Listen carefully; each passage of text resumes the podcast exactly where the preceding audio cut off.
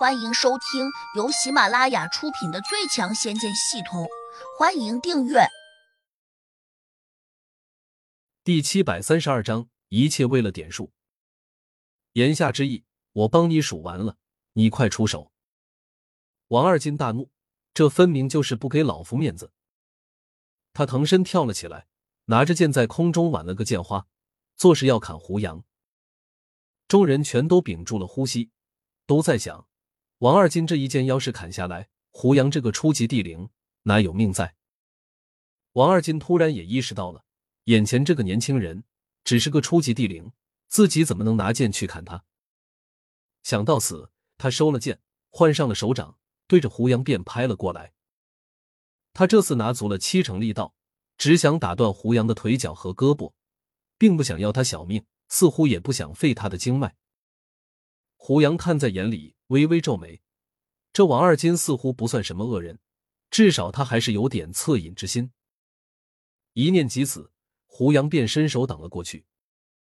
场中众人个个都在摇头，均说：“废了，废了。”贾胖子见胡杨抬起了手掌，顿时大喜过望，甚至没有再往后退，因为他认为胡杨多半会马上祭出法宝，给王二金一点教训。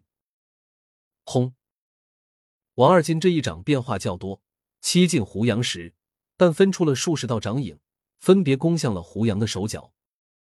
胡杨心道：太差！倘若真的面对着强敌，这种架势无异于绣花枕头。虽然觉得王二金动作不快，但胡杨还是没敢大意。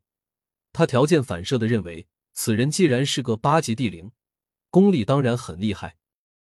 就在两掌结实之际。胡杨翻身倒飞了出去，哈哈，哈哈！灵宝门中众人个个都大笑起来，几乎都在嘲笑：一个小小的初级地灵，居然敢挑衅王师叔这种八级地灵，简直是活得不耐烦了。一个人如此没有自知之明，想必活不了多久。这样的人死了也好，免得浪费空气。这一刹那。胡杨脑子又收到了十几个人点数，加起来大概有五万多，可见灵宝门众人对胡杨的看法差到了极点。不过胡杨却没有收到王二金的鄙视，这让胡杨有点郁闷。刚才他已经把戏演到了极致，往后翻滚时几乎没有一丁点破绽，没想到还是被王二金给发现了一点问题。实际上，王二金并没有试出胡杨的功力。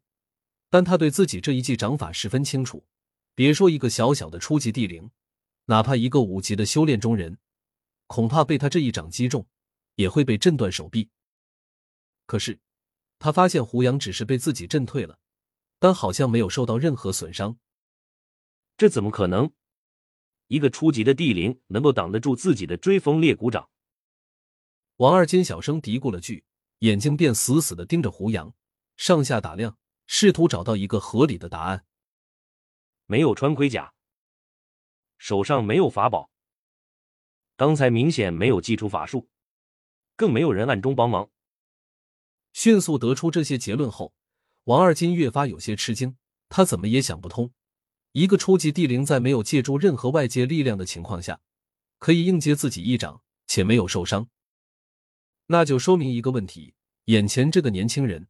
他会不会隐藏了功力？他转头把刚才守门的两个弟子叫过来，又指了下胡杨，小声问：“这人是什么来头？师门何处？”两弟子均摇头说不知道，其中一人还笑嘻嘻的说：“师叔，你怕把他打死了吗？我们灵宝门在这一界从来就没有怕过谁哟。”王二金哼了声，冷道：“你知道什么？”那弟子脑子不开窍，居然提高声音，很是不服气的叫道：“师叔，难道你怕他不成？”王二金顿时怒从心生，当着这么多弟子的面，分明就是不给自己面子，因此他也不客气，一巴掌抽在那弟子的脸上，顿时把人给打飞了。场中众人个个都有些惊奇，胡杨同样有点意外，王二金不冲过来打自己，居然去教训门中弟子。这有点说不过去，难道他看出自己的真实情况了？据说这世界少有仙人走动，更没有听说谁见过神灵。甚至在普通修真人眼中，神灵几乎就是一个传说，可能都不一定存在。如果胡杨不是从大罗金仙阴池那里得到了关于神灵的知识，可能他自己都不容易接受自己是个神灵这一事实。王二金左思右想，总在钻死胡同。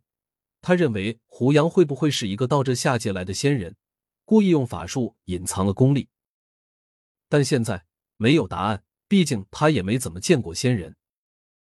贾胖子不只是像王二金一样困惑，他还有些郁闷，忍不住冲胡杨发牢骚：“我的哥啊，你不是很能打吗？连地仙你也不惧，还杀掉了一个，为何今天遇到这个狗东西的王二金，却如此不堪一击呢？”王二金被他骂了，却没有发怒，因为他惊讶的听见眼前这个年轻人杀过地仙。贾胖子以为胡杨只杀过鲁地仙，却不知他还干掉过别的地仙。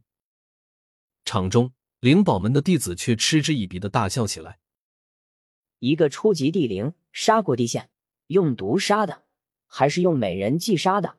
哈哈哈！”贾胖子被人嘲笑，顿时就怒了。这个时候的他。哪里管得了胡杨刚才的交代，马上就急吼吼的嚷了起来：“你们知道他是谁吗？